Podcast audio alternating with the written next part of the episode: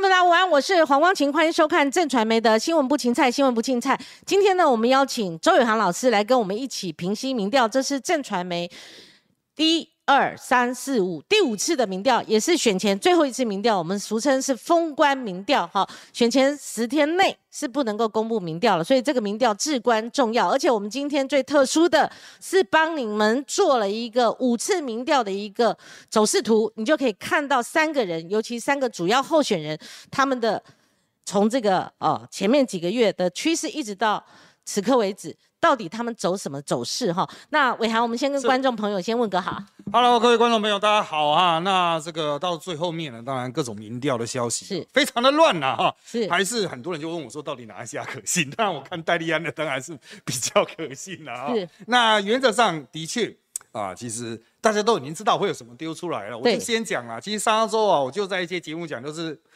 嗯，两个阵营都有做到自己第一的民调丢出来，所以第三个阵营就说我们需要一份我们领先的民调。是 这个礼拜就看到。对 对对，而且我们看到最近还是有民调大战。对，就是那种反差很大。对。哦，有时候陈世忠第一，有时候陈那个蒋万安第一。那同一天那公布，那到底要依循哪一？哪一个民调哈？那我们正传媒是素有公信力的哦。我们正传媒的民调是由戴利安民调专家所设计的问卷，然后由必肯市场研究股份有限公司所做的。我们五次民调都是同样的哈。那当然是呃我们的。调查方式，你看我们这密密麻麻的，我们有做交叉分析，我们有做这个可信度好的这个呃这个值得参考的数字哈。那你看哈，我就不细念了哈，因为这个也是蛮拗口的。那我们今天呢，先为各位开箱。那因为我们的群主有很多记者在等待，我们也请我们的制作单位同步的把我们呃今天的民调能够 PO 上我们的 LINE 里面啊。那甚至我们做的几张表图表看得比较清楚，我们也一并哈同步的。呃，交给媒体记者自己看盘 哈。好，我们最主要的，当然我们是看现在就要投票的话，可能会投给谁？哈，这个就是一定要问的哈。那结果呢？我们打出来那个我们的图表哈，我们很清楚看到了，蒋万还是居于领先地位，是三四点七趴，陈松第二是二十六点二趴，黄珊珊。不差哈，不差，它始终在二成上上一点哈。那这一次我们做的是二十一点七趴，它跟陈时中差距不会太远，但是你主要看是蒋万安跟陈时中的差距大概八趴左右哈。那我们再上另外一张趋势图，我们从。呃，今年的七月十一号，我们做正传媒的第一次的民调，然后我们八月做一次，九月做一次，十月做一次，十一月又做了一次。我们帮大家制作了这张图表，你就可以看到蓝线是蒋万安，他从这个十一月哈是三十一趴，然后他曾经一度低迷哦，跟陈时中，因为陈时中七八月的时候宣布参选，而且他这竞选阵容我们认为是非常坚强的，所以这边差一点要插过去了，就是蒋万安差点有一个死亡交叉，可是呢。讲完随即就一直走高，好，然后在这个十十月的时候稍微下来一点点，哈，可是一直走阳，最后十一月十一号，我们今天公布民调是他在我们正传媒五次民调里面最高的一次三四点七趴，这个趋势一直往上走，哈。那至于陈时中部长呢，他从二十四趴爬上二十八趴，中。间就开始往下滑了，滑到最低是二十三点四帕，被黄珊珊插过去了。黄珊珊在十月的时候有二十六点二帕，那时候陈忠二十三点四帕，哈，两个始终都是。第二名、第三名、第二名、第三名，在很多家的民调都可以看到这个趋势。第二名跟第三名，他们都不会超过五十趴加总起来。但第二名跟第三名，他们是不会赢的哈。就是说，哎，你加总五十趴是没有错。那可是呢，如果单独看的话，他们都没有超过呃蒋万安啊。那后来陈忠啪嚓是一直往下跌，跌到是呃二十一点七趴，这是他在我们正传媒民调最低的一次哈。那我们哎。哎，不是哦，我要看绿线，我们要看到黄线去了哈，二十六点三，二十三点四八，好，然后它最后走阳了哈，就是最近的基本盘回归了，就是蓝绿对决嘛哈，蓝绿归队了，所以二十三点四趴上扬到二十六点二趴哈，抱歉，因为刚刚插我就。插过去了哈，那黄珊珊呢？哈，是黄线的部分，它呃刚开始起起手比不错，二十九趴，然后中间下来啦，我们就看呃刚刚那个节点，就是我讲的十月跟那个陈志忠稍微有互互为哈领先，然后一直到蓝绿归队之后呢，它往下跌。这个黄珊珊是二十一点七趴，是在我们正传媒民调有史以来是最低的一次哈。那。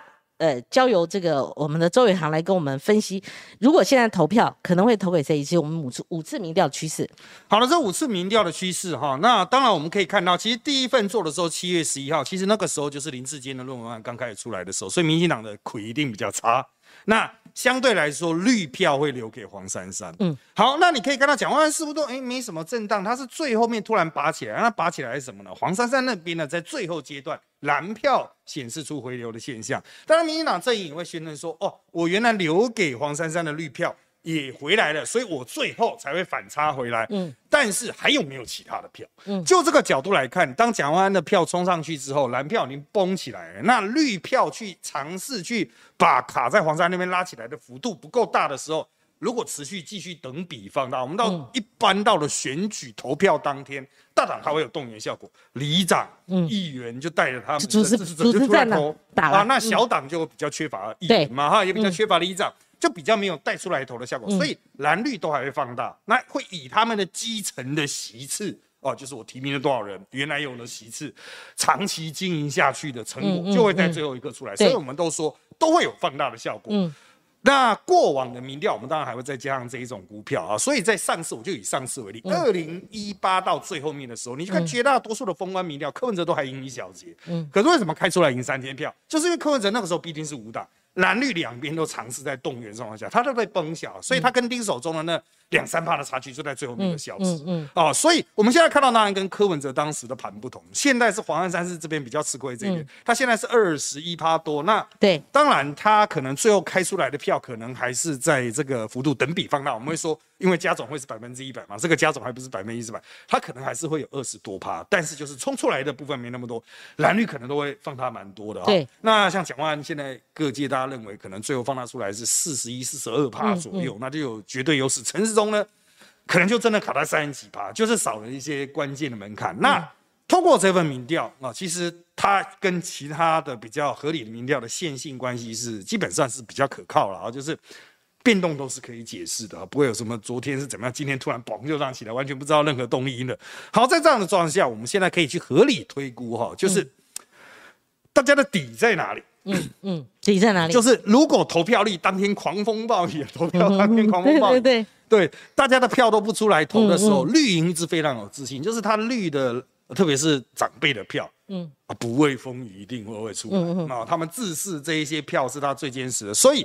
当投票率很低的时候，嗯，陈时中和蒋万安的差距会缩得非常的小，这个时候也许有机会赢。可是他们也有算过一些线性关系，可能要低到五十五趴才会出现这种效果。就做最低投票率的打算。对，可是依照我们对台湾人对选举的狂热，五十五趴实在是不太低了。对，是真的要狂风大雨，然后还要最好下个冰雹，而且是长卡都嘛，对对？长卡都就是不太可能只有五十五趴。所以就合理的角度来说，我们认为就是陈时中。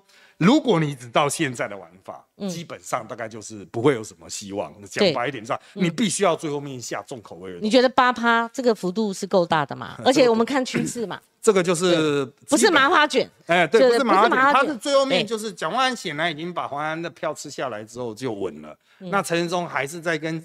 黄珊珊打这个也不知道泥巴掌，好不容易终于稍微有点把它扯开，但不够。对，因为你现在不是要赢黄珊珊了，赢黄珊珊不够，你是要追上蒋万安，而蒋万安又多喷了一段。我们说所谓的蓝绿归队嘛，哈，所以在这样子的状况下，我认为陈世忠必须再去做一些更具体的动作，去把还在黄珊珊那边的票说服回来，否则这样下去，这个八趴已经是两，我们通常讲雾山万六趴，有点大到两倍以上，哈，真的不是。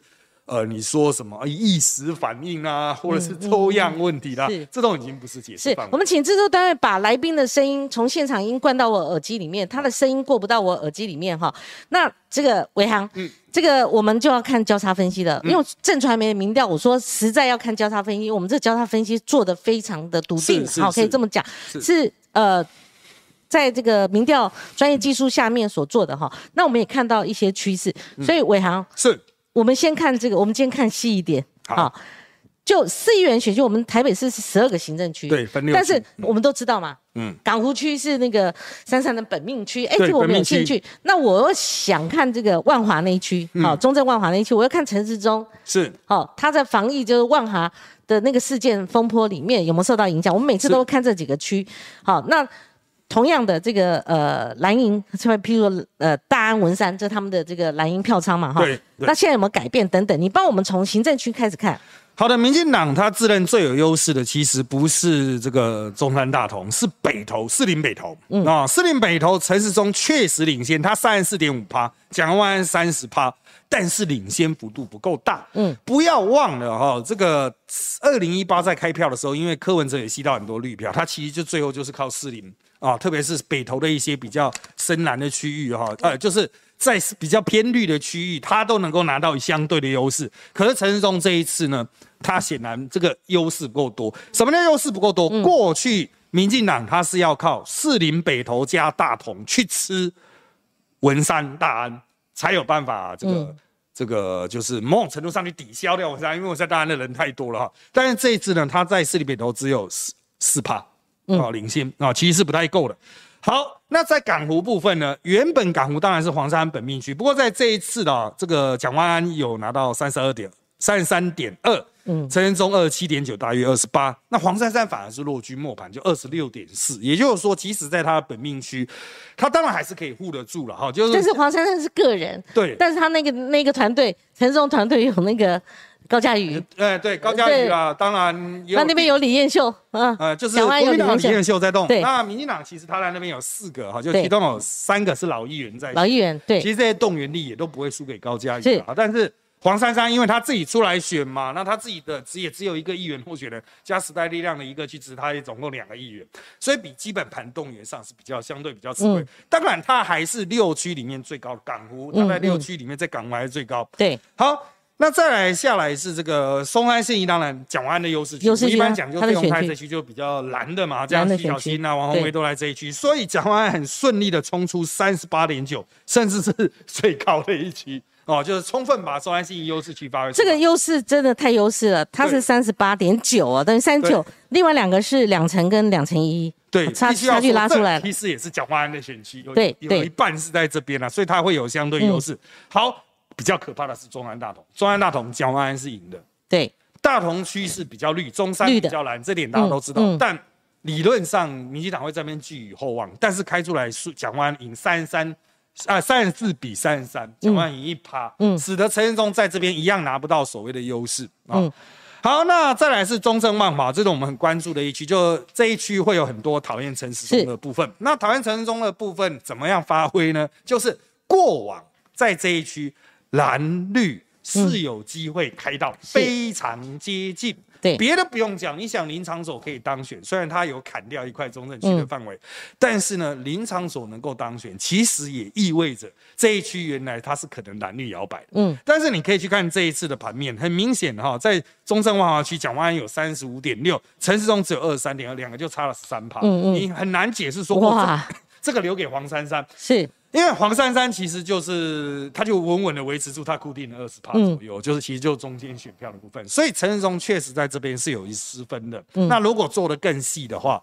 也许他在万华的部分哈，就是开不出过往民进党在万华可以开出的票数，是是啊，那中正是一定会输了，就是万华那边开不出来，那大概就大局已去了。那之前啊，再再来就是大安文山，之前我有听民进党人他们在做自己议员的民调的时候，因为自己就自己在大安文山说，他们说顺便做陈建忠，哎。有时候还做到是赢啊，哈。不过就现在的数据看来，哈，蒋万安开到三十七，陈忠十七了。对，哦，就是又回归原始了。我们就说，就蓝绿各自归队了，哈。对，这也可以看到很强烈的在分区上面，蓝绿各自归队，他们有组织战、陆战这种动员，尤其有里长跟市议员因为就发功了，哈。因为议员最后阶段再怎么样。不站街头也出来站了嘛？对啊，大家一起站啊！就是就是开始下去做一些很扎实的动员，他会去唤起那个选民的表态，就说对对对，要选的，好好好，我支持蒋万安这样子，然后就把一切都串起来了。所以我认为，就这六区的角度来说，是差不多各自归，差不多各哈。那陈世忠拿在自己的本命区拿不到相对应的优势，那蒋万安在。大安文山一口气吸你二十趴，新一区我看你也洗了不少，拉开了拉开了哈，双新也洗洗你洗十七对对对，你一只赢四趴，两个区一口气被人家洗十七趴，对对，哦，那真的是孤城无力可回天了。其实就是说该回到陈松这边的是士林北投啦哈，就是说他有回去，可是你要知道哈，那个格局二零一四被十二个行政区被科批打破，那时候绿的是李浪科批，就是我们一度是乱流，就是说，对，呃，以前蓝大于绿的那种感觉，就是台北市这特殊选民结构的，好像不见了，嗯，可是现在有回来一点点的感觉哈。对，那其实哈，这个我们讲，即使是二零一四的盘啊，你如果均衡拆成两边，哈，国民党还是赢了，就是二零一四看起来是柯文哲压制，可是他经不起拆分，八十五万经不起拆成两个阵营，你拆四十五四十，你就算拆个六十。啊，六十二十五其实都不见得能够硬吃的哈，所以其实相对来说，就是民进党他在本命区的经营显然不够，啊，使得本命区他也没有说哦，我们就是要去捍卫我们这一区，蒋万安打不进来。我必须要强调，一九九零年代我们在选台北市长选举时，哇，那个本命区很强烈，要比如说买一条要去绿的那个区拜票，还要拜一堆码头，这样对对对，人家才放你进去。其实我们今天找伟航是。对的，还特别对了哈，因为他曾经参加过浮选的这个阵营里面哈，所以他从一九九零那边谈起哦，所以我想今天还有一个重头戏，嗯，变化有一些是在年龄层哈，对年龄层。那你说，哎，昨天才有一份坊间的民调哦，就是说林中学大师说，哇，那民进党那个年轻选票都丢失，是不是到陈时中到崩盘的地步？其实，在我们这边并没有，并没有崩了哈，是，但是哈。出现微妙的变化，其实就是说他在二十到三十九就的两个阶段哈，他不差不差，甚至印象分数是黄珊珊是哦年轻选票很强的哦，但是呃这个陈胜有赶过，那相对应他是可以跟这个蒋万安匹敌的哦，甚至在三十到三十九岁有赢过了哈，所以这个细节由伟航来帮我们解析，嗯。好，那关于这个年轻人是否丰满，那林卓水参考是台湾民意基金会的，那详细的数字我们现在这边是不太清楚哈。但是原则上来讲，我认为林卓水的意思应该是说，他跟二零二零的这个大胜，还有二零一四的大胜相比，民进党当时囊括年轻选票。啊，三特别是三十岁以下，就二十到二十九的，那甚至是五六十趴、六七十趴这样啦。国民党在做民调的时候，都只有十几趴，甚至做到八九趴。哦，像连胜文那个时候就一度呢，那什么年轻选票做到八九趴。Really？对，这个是，印象深刻哇，八九趴，非常的 惨。那当然了，后来到了韩国瑜的时代，韩国瑜曾经一度可以拿到一些年轻票，但最终大概也是十几趴，不强。所以。民进党的所谓八一七大胜是站在这个基础上，所以才会有赵少康的论述嘛，就年轻人投给民进党哦，现在民进党叫你去当兵等等的哈。好，当然现在在之前我们做了一系列民调中，陈建忠在年轻的选票也曾经落到十几趴，对。哦，就是他就年轻跟中间这两个我们都会看，对对，都会落到两个对手。不过最后面他有追追上来，追上来，但是一样，过去民进党在这边绝对优势。那国民党绝对弱势是啊，我们甚至还一度去分析那十几趴国民党是因为是外省第三代吗，还是怎么？为什么会这么坚持投哈，使得他成为国民党最后的基本盘？但是你可以扪心自问反问一点啊，蒋万安是有做什么特别去争取年轻票的吗？显然也看不太到哈，他做了很多。想要显示他年轻的东西，就是三个人里面他最年轻啊。三个里面形象相对年轻，然后他做了一些可能要去争取年轻牌的东西，媒体效果也没有出来，甚至被人家批评就是什么卖弄女性身体啦，什么找一堆辣妹穿短裤这样，可能形象也没那么好。嗯，重点其实就是陈世忠没办法凝聚蔡英文的年轻票，蔡英文出来每场站台，只有大家说台下的几乎都是老人，嗯，年轻票不见。那我们再细一点哈，二十到二十九岁了哈。那其实蒋万安还不是最后哦，他是二十八点三，陈时中是第二二十五点一，三三反而在二十到二十九是二十二点一。对，这个就是我们如果说这个就就是别接近于真实啦，接近于后来的这个选票开出来，所以伟航二十到二十九是年轻人里面最。年轻的一环嘛，那想当然了，应该就是三三呐。那网络族最多嘛，哈。那那为什么他在这个地方这个数字虽然差距不大，不大了，不大，咬咬的很死，还是有差。那你觉得的差距是已经是有效果了哈。好，我必须要说，就是在年轻选票的部分，其实他第一个很牵涉媒体投射的形象。黄珊珊最近的媒体投射形象比较不明，嗯，哦，他毕竟辞职之后他就失去舞台，投射形象不明，大家不太容易想起他，因为。会闹事、会上节目的，大概都是嗯，蒋万安、陈时中。那黄珊珊他的辩论会的策略哈，就是又是走他希望老成一点，老成持重，看起来老成持重，这样年轻票又不会有切入性。所以在年轻二十到二十九岁这块反映出来，他是基本跟大盘差不多的，嗯，所以他就是单纯社会现象的投射。那你看那种稍微再年长一段，黄珊珊还是有优势。三十到三十九，我们就直接进了哈，三十到三十九，就是三宝爸。好，蒋万安好，还有就是说，如果走黄珊珊走这个路线，三十到三十九，这这社会的中间分子啊，哈，你可以看到这些中间分子，蒋万安相对弱势哦。对呀，黄珊珊又恢复正常，为什么呢？不要忘了，太阳花时代啊，或者是说从洪仲秋案以来，是洪仲秋已经二零一三，嗯，当时的年轻人现在已经 level up 变成三十到三十九，所以当大家还是想说，哦，年轻人很投入啊，当年公民运动。他们已经变成社会了，只有三到三十九，所以三到三十九对国民党还是有某种忌惮，甚至他会一直延伸到四十到四十九啊，因为当时也是啊社会运动的主力嘛，差不多就是直接差不多八到九年的啊，差不多整块拉上。嗯，那你要注意，就是年轻的这一块，他对民进党所持有看法，其实又会比上一代的客观，他心中抱持的已经不是对国民党的仇恨，甚至他们也不知道上上面那个大十岁的那个大一个 decades 的，他们到底是在。讨厌连胜文什么？因为对他们来说，连胜文在闹事的时候，他们可能还小，还在读。连胜文也老了啦。对对对，所以时间过得很快，已经洗出一个新的时代。你不能用旧的模式，像旧的蔡英文说，我要去卖弄二零一四以来的那一套，我还要回去讲抗中保台那一套。其实人家会反过来反问你，那你到底做了什么？Excellent，对，你的分析非常棒，好像没错，是吧？伟良真厉害。好，真的。那后面哈，我们就看了哈，嗯，五呃五十岁以后的是。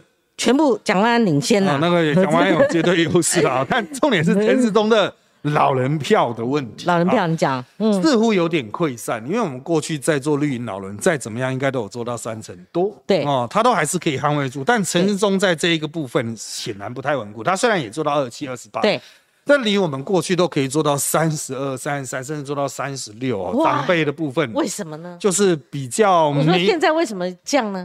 我怀疑是可能是高学历的这些知识分子，或是有受过一些教育的人流掉。好，我我先念一下哈，因为我们交叉分析没有做成图表打上去，因为这个太细了哈。是这个在五十到五十九岁，蒋万是譬如说哈，他四乘一了哈。那陈松只有二十三点一趴，还输黄珊珊二十五点六趴。那你再往上一个 decade，就六十到六十九岁，还是蒋万四乘三，他越往上越高了哈。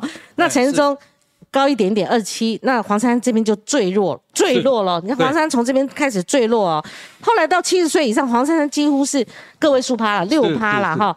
那陈忠还有稳住，但是二十八点七八，可是蒋万安这边四十四点七八，这也呈现说蓝营的老化人口其实是蓝军的铁票居多。应该是说老人基本上呢，台北毕竟它是传统的社会结构嘛，对。那这个蓝营支持群也还没有这个真正离世了。我们说总是会不断离世，但是还是有一个坚实的基础在，相对的优势在啊。那现在传达可能就是三十年前我们选举的蓝绿的格局，但毕竟，请你不要忘了。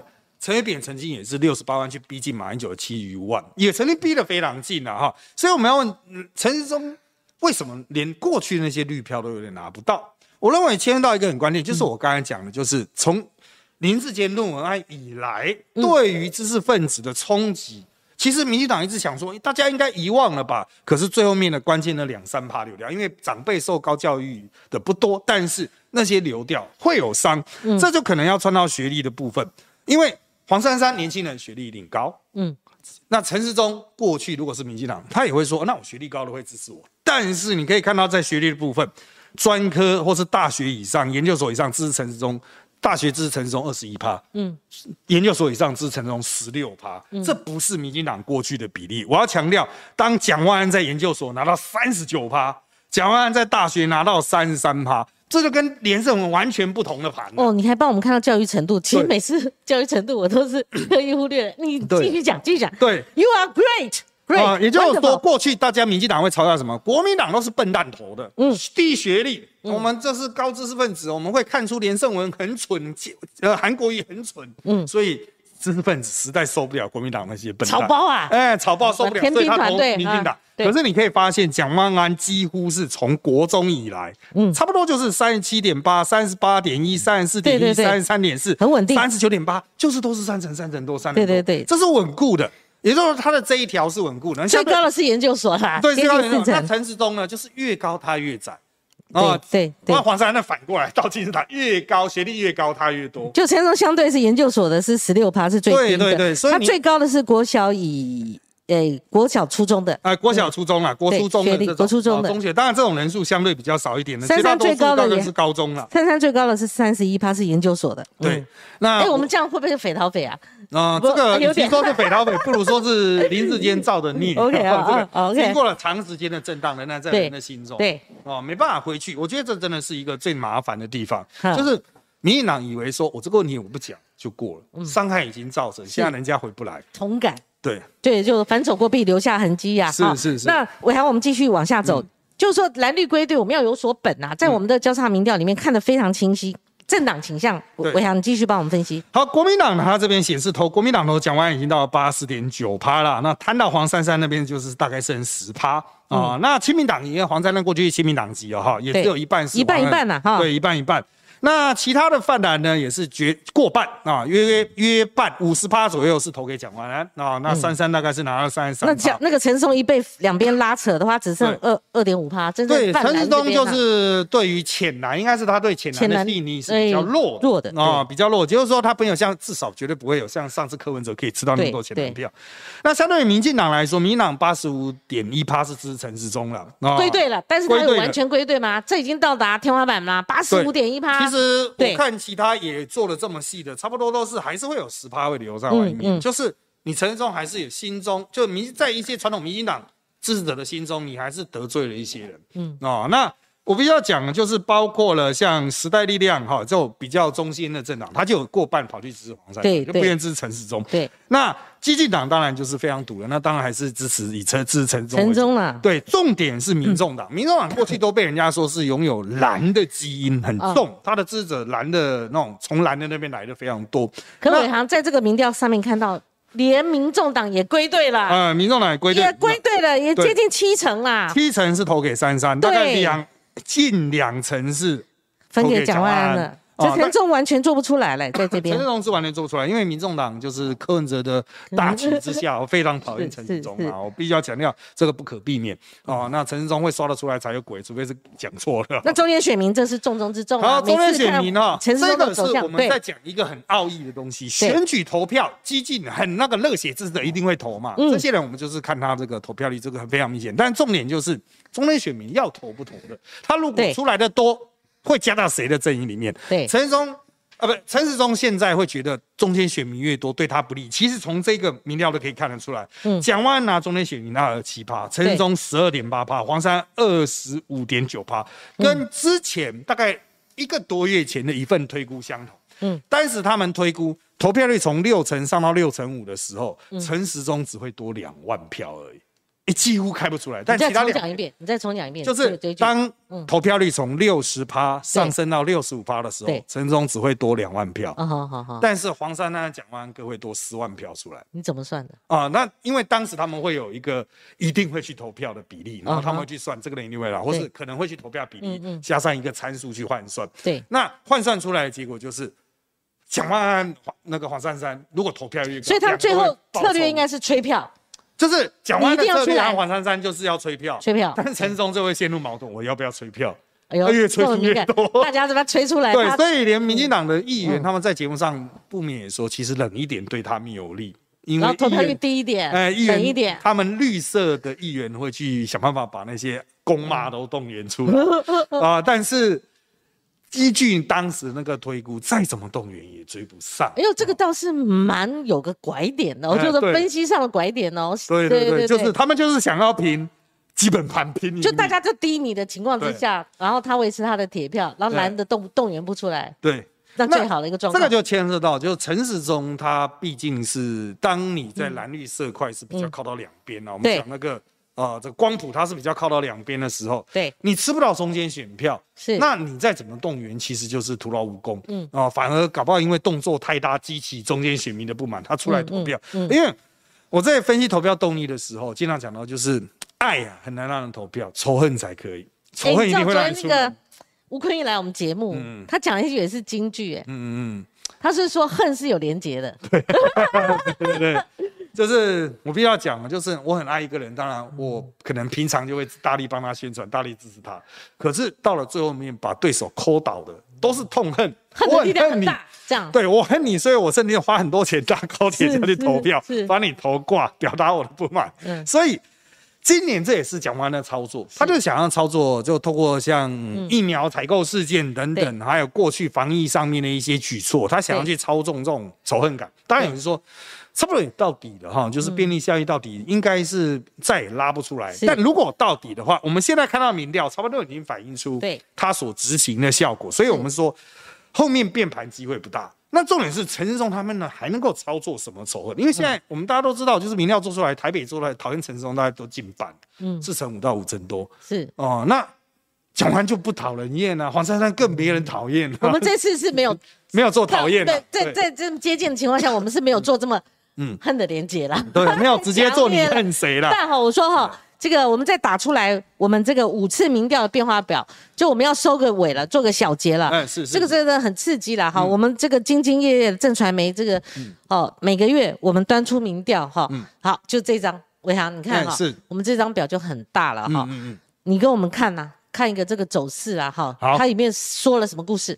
好的，基本上哈，虽然看起来是黄珊珊呢，就是黄珊珊的土色线哈，黄色线加上这个陈世忠两人好的像不断的纠缠，不断的纠缠，但是整体来说表态率是上升的啊，整体来说表态率上升，所以一开始哦，并没有那么多刺激的状况的时候，陈世忠他之所以掉到下面，当然是论文案，但是随着整个选举的动员啊，蒋万的动员有效，他要利用疫苗啦，还有呼唤传统蓝营回归。成功把黄珊珊那边的蓝票弄回来了。他后来有话题性，对他有打起来，他有打起来，他有打到点。嗯，他在辩论会上，特别是他辩论会上没有失分，基本上就避免掉这个，避免犯错了。对，避免犯错，因为连胜文当年辩论会之后民调掉五趴，所以一旦这个民进党最后把他拉下来，希望没有，大概。走势就彻底的劈腿。那蒋万安的示意冲上去，黄安山那边的蓝票就有可能在最后阶段啊回归。当然了，蒋万安现在要避免的一点就是让人家觉得就是啊，蒋万安应该赢定了。嗯，对。如果蓝营的选民觉得赢定了的话，哈，或是这个觉得说嗯应该不差我这一票的话，蒋万安是有可能意外落。可伟航他的赢定的跟过去国民党哈动辄在台北市动辄是过半，那种那种赢定了哈。那种不一样，它其实很脆弱的。它是脆弱的过它其实就像那个鸟哈，你把它捏得太紧的话，你又怕它把它捏死了。但是你要放飞的时候，它又不会是啪啪啪这样飞得那么稳健。但是它又觉得像像只那个乖乖牌，它就这样子一点一滴给你这样维持住那个。对对对，它是把它的盘绷到极限，绷到极限。对它的。如果他觉得他有些人会觉得说是不是这样子啊，已经超到八趴，应该就已经彻底甩开。我必须要说，你可能要像卢秀燕那样超到 三十趴，你讲彻底甩开了。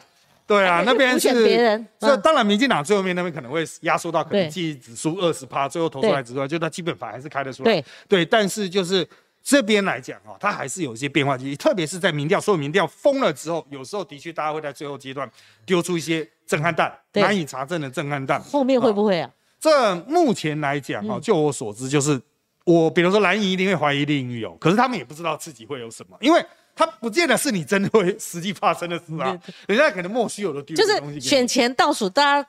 每一次选举都在防奥博啦，像什么黄俊英那种什么都可以数出来。然后总统大选大家更紧张，都列了一千多个题目 在那模拟，有那么紧张吗？这次？对，但是就是千万飞来一笔，而且是现在网络上，就像徐小新的那一份啊，你也不知道谁丢出一份说什么网军的那个计划书这样子。我看这样讲到这个，我觉得在选前打这个打的很险。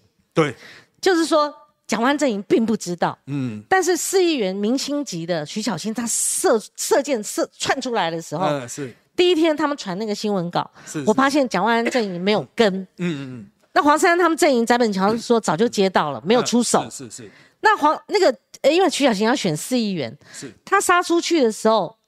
他的小我如果大于大我的话，那就要看徐小菁操作的成败哦。会不会翻？对啊，要不然徐小菁也不是完全不会翻的人。徐小菁大概十车会翻个两车，就是最后面民进党他可能就会有不断的东西出招。但是关键就是徐小菁走网络战的，那走网络战的话，它有时候是讲究速度战、速度脉动，有时候真的查证会没有那么样的清楚。就像这一次民进党的侧翼网军会翻车，他其实就是因为查证不周。徐小新有时候也查证不周，他有时候也比较急，而且他自己也要选，他不止选议员，讲白了，蒋万安辞了那一席，现在就是要选。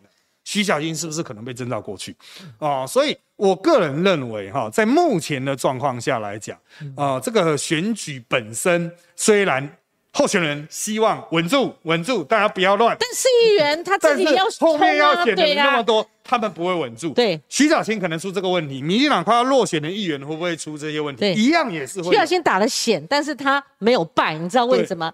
没有看过那么笨的，而且集体笨蛋的那个侧翼粉砖。对对对，没有看过这么笨的一群人。对，集在一起，而且被人家每一次抓包了哈，每一次抓包就就被把徐小青拱拱住了。这个就牵连到你把敌人想到多笨，这些绿营的会相信这么笨的东西，是因为他一直把蓝营都想的这么笨啊啊！但是蓝营现在已经没有过去那么笨，也不是你想象那些愚蠢会去搞一些有的没有的。他们这次比蓝营还笨呢啊！对，到的。这朱立伦他在提名的时候，当然我不是讲台北，他在其他地方提名了，他都采取一个六十分提名法。我这个人没有很好，但他不会爆炸，他不笨，他不会去中你的计。如果是照朱立伦去提名的，他不会让你有提款的机会。这是朱立伦要的止血效果，确实止住了，因为他要对应的是民进党过去对。中二选区严加的打法嘛，朱立伦现在就真的止住了。这次蓝营没有，还至今至今还没有出现呢。对对，这个大号猪队友目前还没看。哎，这个很意外。对啊，不失就是朱立伦那时候就是我提六十分，你笑我 没关系，你说我会输，比如说加一点，王一敏去会输，没要紧，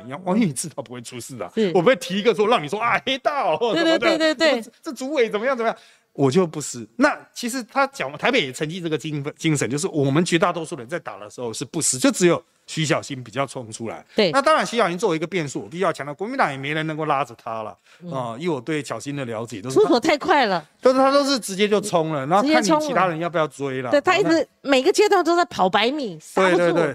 那当然这个一路这样冲刺。的确有可能跌倒啊，这个的确有跌倒，但是要让他跌倒，需要比他更高。还好，就是说险中求了啦，哈，就是这题就是没有失分呐，哈。对。那因为别人比他更笨呐，哈。嗯。那巧心是呃险险棋是一招险棋，而且他没有事前预告这个蒋万正，你知道那个新闻稿发来是手势，对，他没有出手，嗯嗯嗯嗯，就更不是讲切割了，他们他们没有意思要。跟跟进，应该是说其他的有签名的人全部去告了，但蒋万安采取一个手势，对，蒋万安没有出手，对，对，看陈世忠是那边怎么操作这样子，也就是说他就放了让这些人去打，也许出事，也许接下来为什么突然。但又在再翻车，又反转再翻转，对对对，他都可以支撑住，因为他领先呐，对对，我领先我就不要领先，对领先你去打这个险棋，说实在这这个就出了一身冷汗呐，就在旁边观战的了哈，因为我我们也看过一些选举，那伟航不用讲的啦，那老司机的，都老司机帮我们看哦，就是说 徐小青打这个所谓的搂肩，嗯，就是说十指紧扣，就是当他呃喝选前还去喝酒，这个我我是。我我我剖心见父，我讲了，哇，什么时候还怎么还去喝酒？那如果喝到是说下台阶要女生十指紧扣要撑住他的话，那是第二步。那后来在连续镜头播出的就是一路搂肩的这个。好，我不问大家评语哈，就是伟航，你觉得这个事情，我我觉得这个事情，我们如果按照这个选举众生来看，这种东西不会伤筋动骨。嗯嗯，它并不以。影响大局，嗯所以陈陈世忠他针对这个事件，你觉得像我们如果结合现在的趋势，或者说现在这几天的发酵，你觉得有受到影响吗？应该是还是说相对会？为什么徐小新显是？你打这样，你打成这样，那绿营绿营支持者看到会生气吗？是，他他会被反而激发了？这些都是相相对的。呃，就我观察。徐小新的相关公司啊，其实包括后续的一些，的确绿营是对他非常不爽，绿营支持者、是绿支持者对他不爽。可是无计可施，你必须要对他展现一些，除非你陈松强势回击，嗯，比如我全都告啊，但陈松又没有采取这种强势回击，这就让人觉得说，你陈松到底要采取什么策略？因为你是落后方啊，落后方应该采取一些主动攻势，因为你你你不然你你要么就落后更多，这个公司失败落后更多，但公司成功也许追上去，所以落后方其实就是应该。更大胆一点，去做出一些争取。那你还差什么选票？比如说，蒋万安已经冲出去，那我就要把黄珊珊彻底打垮。那陈生我们做好相关准备。你要把黄珊珊打垮，显然是针对他的年轻选票，把他留到他那边，联系会把它全部弄回来。可是必须要讲这个吃饭喝酒的争议啊，哈，那我们业界当然就是选举业界，当然觉得很奇怪，为什么这个时候还在吃饭喝酒，还有时间呢？蛮闲的嘛，哈，那。就年轻人角度来说，嗯，其实当老人说吃饭喝酒很正常啊，搂肩很正常的时候，我必须要强调，年轻人是不吃不不会跟你来这一。因为我看到媒体去做街访，哈，你不管谁做的，他他做一百个里面，如果他多数。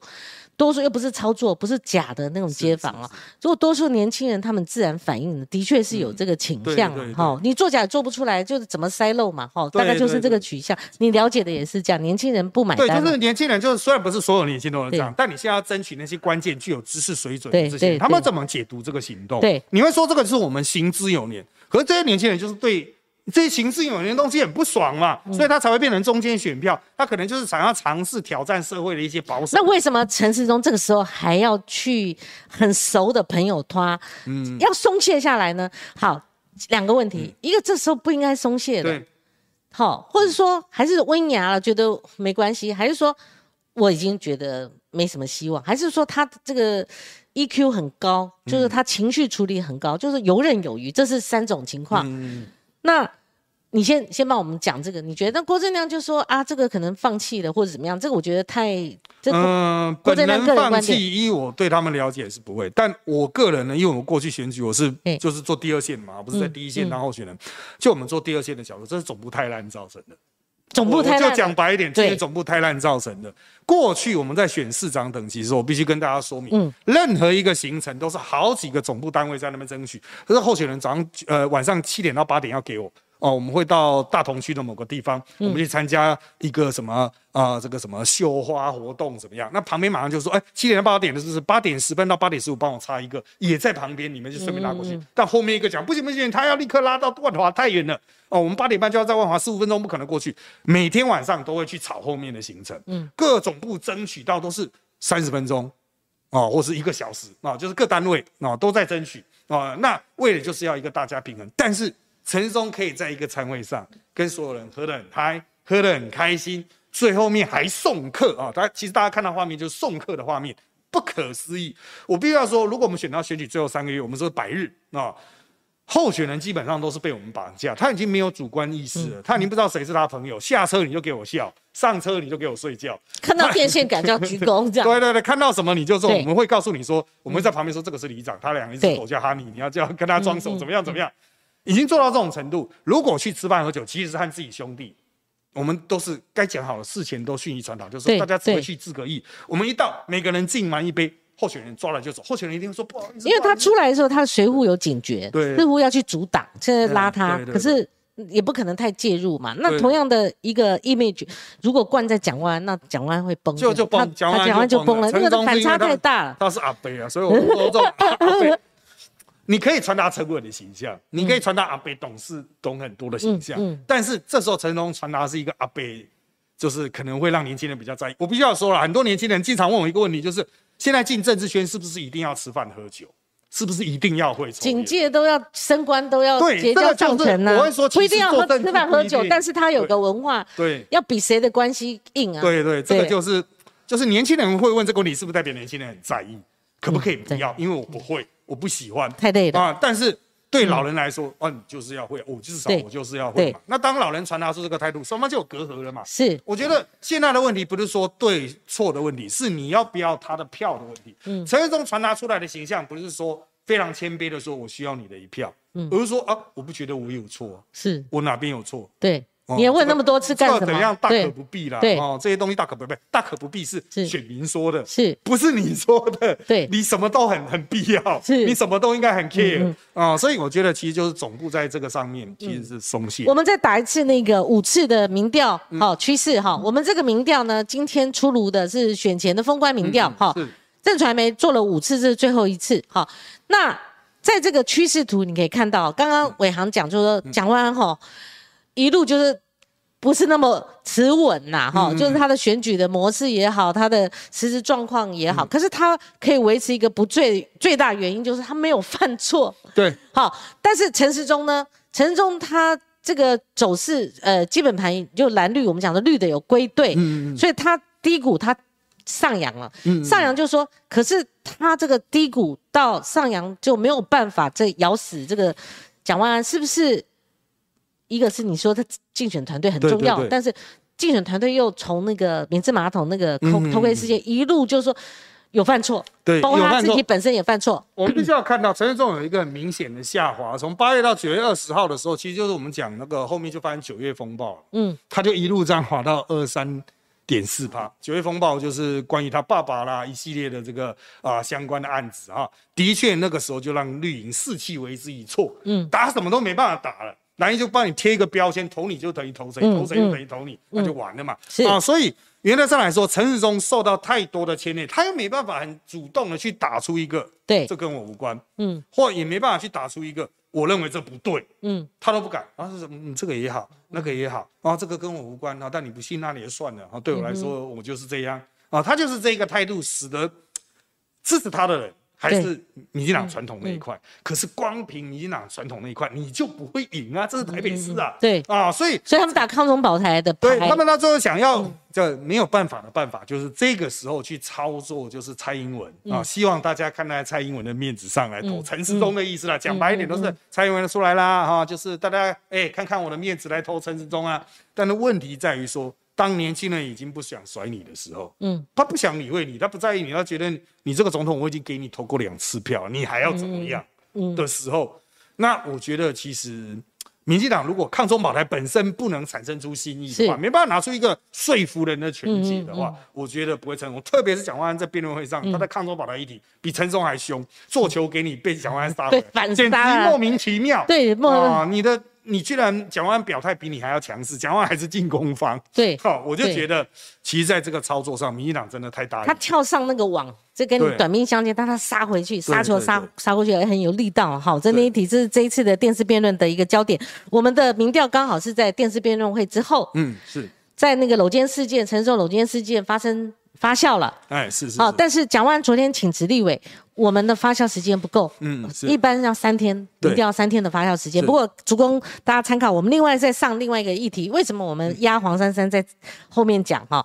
就是当前面有一并有分析了，好，三个人不可能漏掉黄珊珊，但是哦，这一题我们上另外一个新的表，是否同意为不让？好，是我同意为不让最讨厌的候选人当选，就是说，好，你你你最讨厌他哦。你认为他可能马上会当选了？嗯，那我这时候是不是要把票转投给你希望当选的人呢？是，吧？譬如三个人，你最讨厌他，另外两个是，好，嗯，你可能最最希望投他，可是你看到他要选上了，那我刚好就把我的票转给另外，其实也在我希望值范围里面的人呐，哈。其实这一题是问最后会不会弃保？好，这个有趣的点是，你看这个。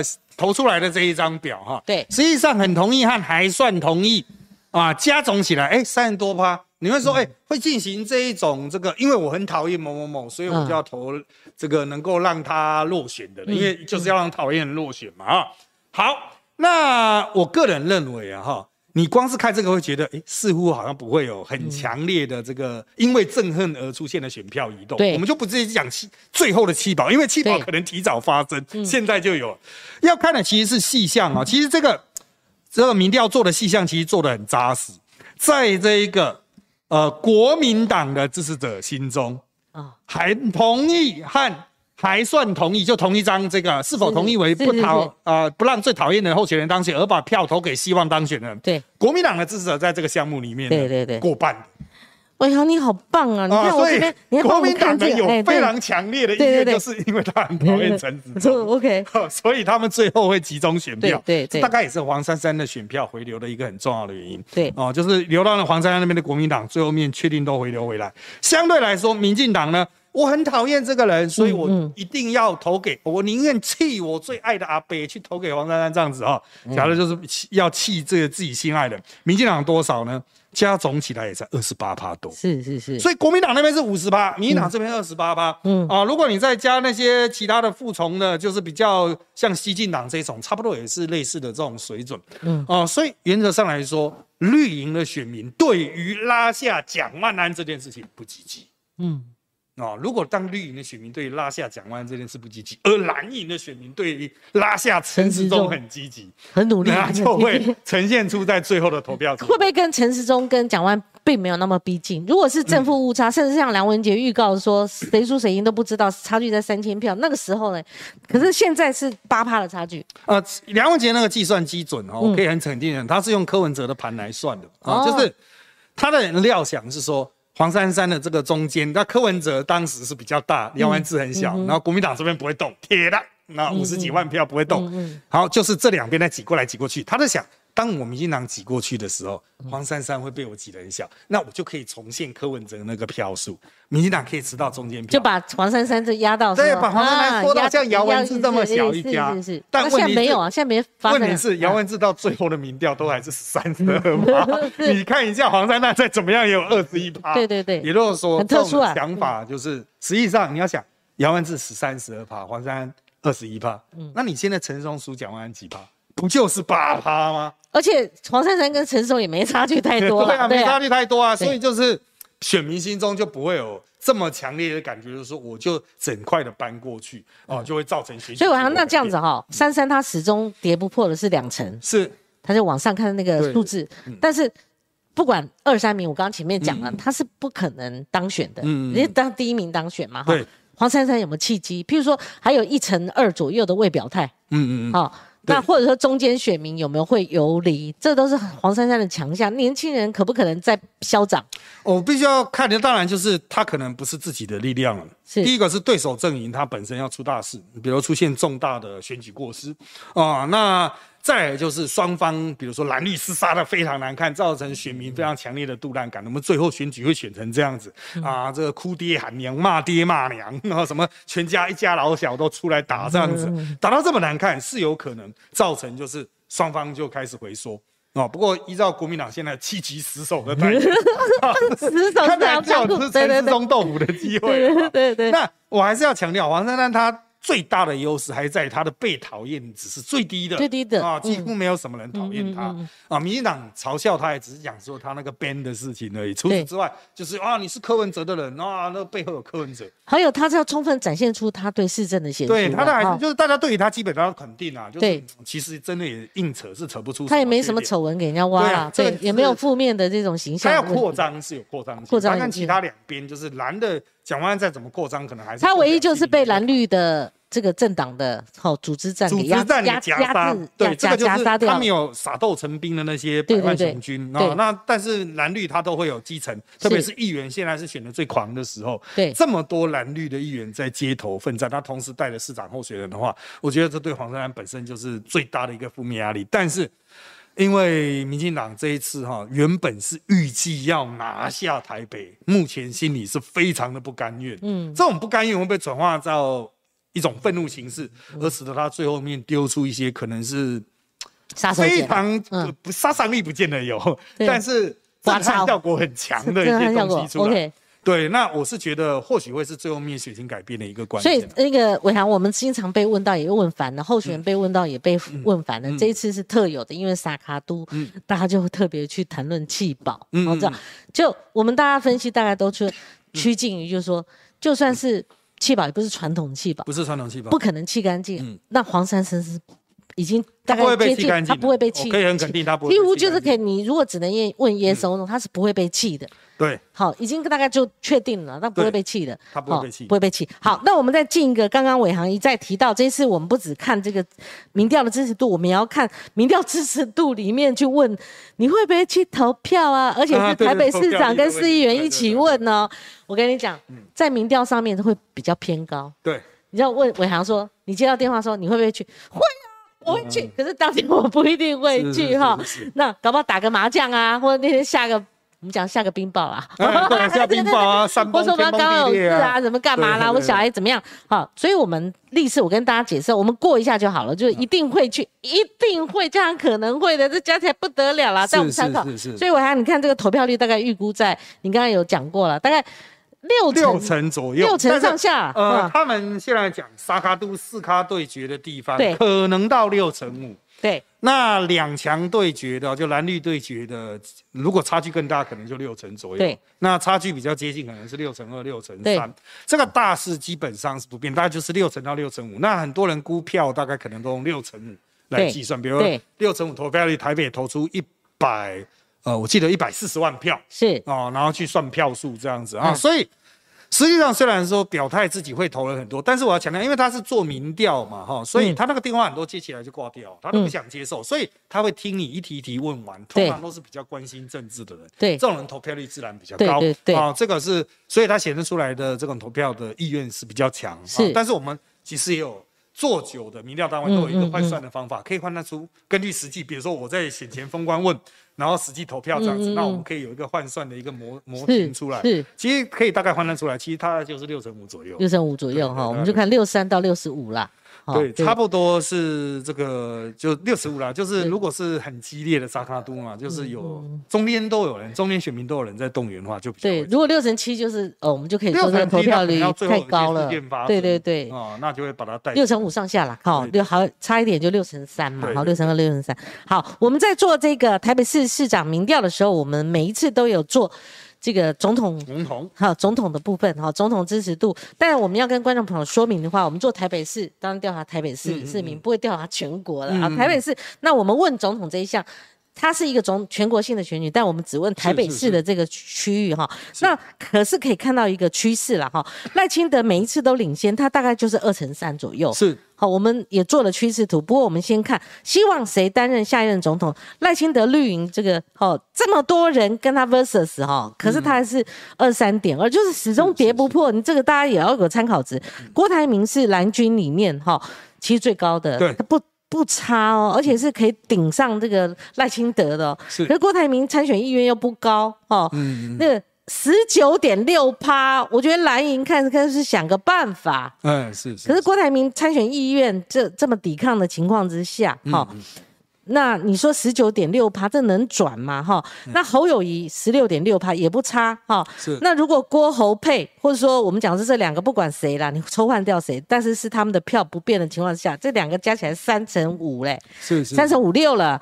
哦，这个是保底。那我们要关注的是柯文哲，因为他两个实验做，嗯，因为我们不会进入赖香林，因为他已经被边缘化了。但是三三哈。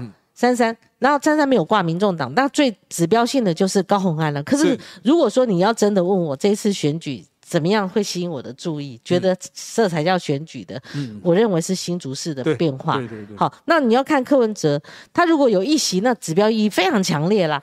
那他如他因为。高鸿安的模式就代表他未来可不可以长驱直入哈，打破那个蓝绿的这个界限哈，他可以拿到中间浅蓝绿之类的哈。那陈建仁五点五趴，这个目前造成不了赖清德提名的威胁，除非蔡英文有总统诶兼主席，他有不同的操作哈。那朱立伦就个位数趴，这不用看了。我觉得我。这个选前也来不及了，我这样以后，我建议以后是把赵康也列进来。嗯，好，赵康那会总比朱立每次个位数三八这个，好，这个这个也值得参考一下。那我们再打出那个趋势图哈，因为是做了很多人，所以大家注意看哈，就是这个颜色的变化哈。赖清德是绿色，你看赖清德就像我讲，他始终两成三左右了哈，是，有时候下滑幅度也不大。然后橘色是侯，哎，橘色是郭台铭，好，郭台铭。郭台铭也始终都不醉哦，那这一次是稍微下来一点点哈。那第三是侯友谊红色的哈，你看侯友谊大概就是一成多，但是他不高哈，没有一个就天王级的那个魅力还没有出来哈。那我刚刚说值得关注的是柯文哲蓝线的哈，浅蓝线的，前面是第一次是十一点九，后面也是十一点七趴，嗯是，别家做有一成八，但是我们看跟我们自家比，哦那个那个就是。值得参考，因为每家做的方法不同，数据不同。那十一到十一哦，那你就看到它再怎么样，就是它是不可忽视的一个哦，这个有影响力的，但是可能也不足以当选的哈。那到底是他是被动还是主动？别人会跟他合吗？也不可忽视这个一成多嘛哈。未来这个是影响整个二零二二后二二二零二二年的这个政局哈。那至于这个其他各位数趴，我们就不花时间。所以伟航，你帮我们看这个。马上就要明年就可能是总统大战了哈，是是是，好，那个总统大战其实大家哈可以先去抓那个赖清德的线。还有那个紫色线，就是倒数第二条陈建仁线。陈建仁一度曾以因为在英系的推波助澜之下，丢了很多消息。他曾经一度拉到十趴，不过随着他淡出媒体第一线了哈，他的角色越来越不明，所以他的这个民调掉下来。但民进党的整体加总并没有高。对哦，我觉得这是赖清德比较辛苦的一个地方，他势必要去争取中间选票。对，陈建仁有中间选票，陈建仁的票流掉了，没有留给他，代表陈建仁就是吃第三方的。哦，那在没有办法拿到第三方的状况下，那他可能期待柯文哲出来选。嗯，帮我去吸掉第三方的票，让国民党也拿不到这些票，因为郭董也是不是性调性比较偏中间。对，那郭董怎么整合就是一个问号。当然，郭董现在说他可能会支持侯友谊啦，哦，就是优秀人才都支持。但不要忘了，郭董跟韩国瑜是有过节的，韩国瑜他到时候可能会尝试主导出一组人选。嗯，那这个人选可能会造成国民党内部的不安哦。那到底他们最后面怎么整合？韩国瑜会不会又来个什么韩科？谁知道呢？哈，柯文哲是大开大合，韩国瑜也是大开大合，韩国瑜自己都说。要打臭一色了哈，所以 要打混一色，就是不国民党不能只靠国民党清一色。是好，所以在现在的状况下，赖清德他当然就是以逸待劳，就是他的盘就是在那一边，他就稳稳在那边。我看你们怎么整合。那在整合过程中呢，因为国民党这边太多人了，所以他整合过程一定会非常辛苦，大家会各为其主在那边卡来卡去，可能会放出很多消息，而说。所谓的总统出选，伊朗这边大概就是没什么戏了，大概就顶多弄个陈建仁跟赖清德演一个过场就算了。对，但是国民党这边可能又是刀刀见骨，嗯，啊，这个会杀的非常激烈。所以接下来的看点，我认为是哈，就是与其说是国民党啊，不如说是非绿阵营。从这次选举哈，传出非绿，特别从新竹这一边，嗯，哦，就传出了到底应该怎么整合非绿阵营，非绿阵营应该应不应该？内部检大整合了啊！要不要谁来抠嘞？要不要抠啊？要不像会不会有人像那个林林根人这样子 冲出来谈立正啊？这个我觉得是真的是后面非常值得讨论的一个部分，因为其实现在双方原本看起来没什么互信基础的状况，现在裂痕进一步加深。那蓝白合看来非常难，那会不会有蓝白浪？我让一个哦，蓝白让一个你给你，你让一个给我，但是我们不是合。我们心照不宣，心有灵犀一点通。其实蓝白没那么合，对。从他们措施这一次，呃，第一时间蓝白合那种远见，不然人家新竹市嘛，你你弄成这样，对不对？你如果当初有一个像您讲的蓝白让，对，那当然原本朱立伦似乎有这个意思，就林根人我不太救啊，但是在地人不甘愿，硬是要演这一出，这个就是社会现实，总是有人不愿意就这样被让掉了啊。对。那再这样演下去，当然就破坏双方互信基础嘛。就是，呃，你要建构信任感，除了互惠，我丢好处给你，要么就是，哎，我让你，我就分享一些东西给你，看看你愿不愿意分享给我。双方各自作态。对。不过现在这一出演呢，就演到现在，看起来就是国民党就觉得我台北已经稳拿了。对。我甚至桃园都稳拿了，我根本不用理你这个民众党，他党内一定有人这样表态啊。嗯。那相对来说，新竹这一批就是玩坏。打烂了哦，蓝蓝白都没有了啊！你闹我，我闹你，双方都把盘砸了。你觉得我听出来？你觉得砸了？现在看起来是砸了。砸了，不知道民进党那边会不会自己两败俱伤了？对啊，你现在打高鸿安的助理费问题，谁知道你们那边还会不会有这问题？对，这个还有十几天呢，这种事情三天就发酵了。因为台湾选举真的很看最后七十二天，台湾选民的记忆力真的很弱。那人哈，对啊，我刀子捅下去了，嗯，然后我说再抽出来，再抽出来，突然这人，那你干嘛捅刀呢？对不对？就是刚好捅捅到他也伤了，对不对？毕竟他就是平常都经营地方，做环保事业不太 不太熟悉空战的道理。哦，就是空战既然有打到一半的时候，我们这今天就演到这里，突然去动物园啊，对，动物园是我去拍的，不是你去拍的，好不好？好，所以我必须要强调啊，就是。这个哎，林根人是好像是刺客哦，民进党派出的刺客。就是蓝营现在的一些 名嘴操作，就是想往这个方向操作。就是林根人不管他自己本身意愿怎么样，你现在扮演的就是民进党的车衣，你自己上不了，又把这个原来蓝营这边可以上，可以挡住民进党人拉下。对，还有这个大做大过，谁担得起？对对对，谁就是当然朱启恒站在说什么站在嗯为他站台的，我就是见一个打一个。那韩国瑜。当初尝试还帮林根人整合一下，可是林根人自己说了，对，那演不下去啊。这是的哪一局？对啊，这真的演不下去。他连韩国瑜都得罪了哈。对，韩国瑜是就会冲啊，这样子。韩国瑜管你什么，我一定冲到最后一刻的嘛。啊，结果林根人自己说了，这个这个你得罪白的，你也得罪韩国瑜，你得罪那些最狂的蓝营，最狂蓝营就是跟民进党砍到底呀。他也自己也做不到。最最重要的是，他没有对外问，告告诉他为什么。啊，对，这个就是可能对不对？你到底后面怎么办？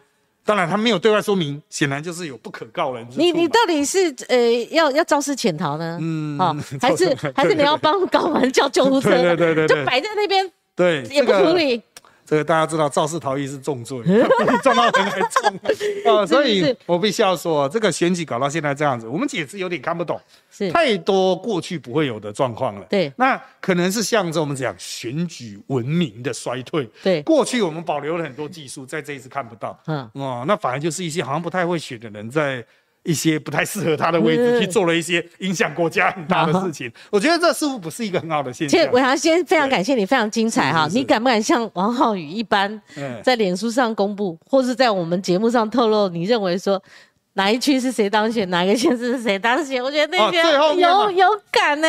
看了我们民调会不会至少台北市你？我个人认为台北市就讲完了，就讲完了。对，那现在新竹领先是沈瑞红啊，他约略领先。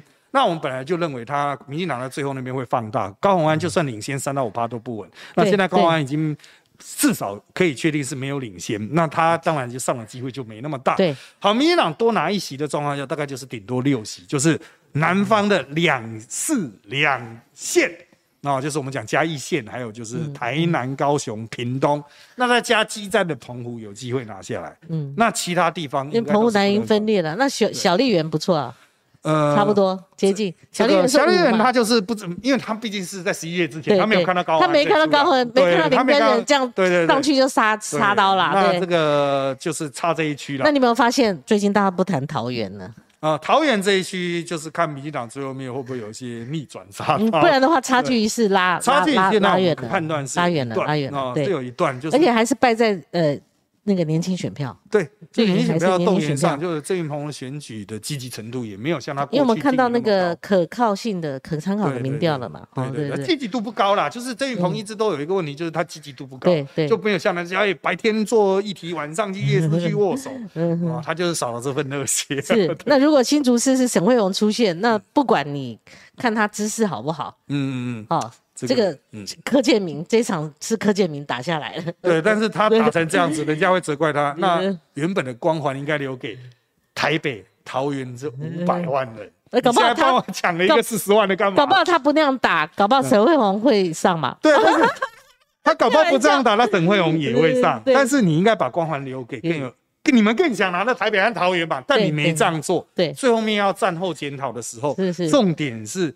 柯建明你不选总统，人家有未来的是郑文灿，是。台北的这些人。郑文灿好像呃没有想象中那种郑文灿牌对发发现，他他也他也也要接阁魁啊，他他他他也被被扫到了嘛，对对？对对啊，对那个呃总图的工程案嘛哈，对相关的，就是他那个学历也被杀，其实蓝营出手，而且是新党出手杀那个。郑文郑郑文灿的学历，你你别以为他们乱杀哎，他在杀了一张王牌，他把王牌要把他杀成生锈哎，你知道吗？所以他的问题就在郑文灿没办法直接站到第一线，在媒体前应战，对，就会去折损他们那个这一代。那他说他可以跑地方选区，那前提是郑运鹏要跟他跑啊，对，不能是现任市长来要选的不来嘛，对，啊，所以很多次是解决问题，就是包括空战的焦点。其实我已经听了一整个月，他们说要转到桃园，可是。接下面接的都会是啊，不知道柯建明到底在想什么。好，我们选在十一月二十六号会见分晓了，那我们也要协寻我们的中华民国总统啊。如果沦为党主席专 专任党主席的话，那七百多天没有开记者会了哈。那如果总统的角色好不凸显，但是我就说我这什么谁我去的几场，谁我去的几场，对对对，那个宋楚瑜当初他也是台台湾省长、台湾省主席的下去，他还在。关乎的是省政嘛，对不对？如果都是为了党务哈，为了为了选举，哇，这样子频繁的这样出动的话，对中华民国总统这个身份，我觉得某种程度就失衡了，失衡了哈。那我们今天非常感谢伟航带给我们这么精彩的分析哦，真的那个速语速又非常快哦，那分析又非常到位，非常好，好，谢谢您，谢谢谢谢。好，我们跟观众朋友说再见，今天是我们加开了，我们下个礼拜一同一个时间空再会，拜拜，拜拜。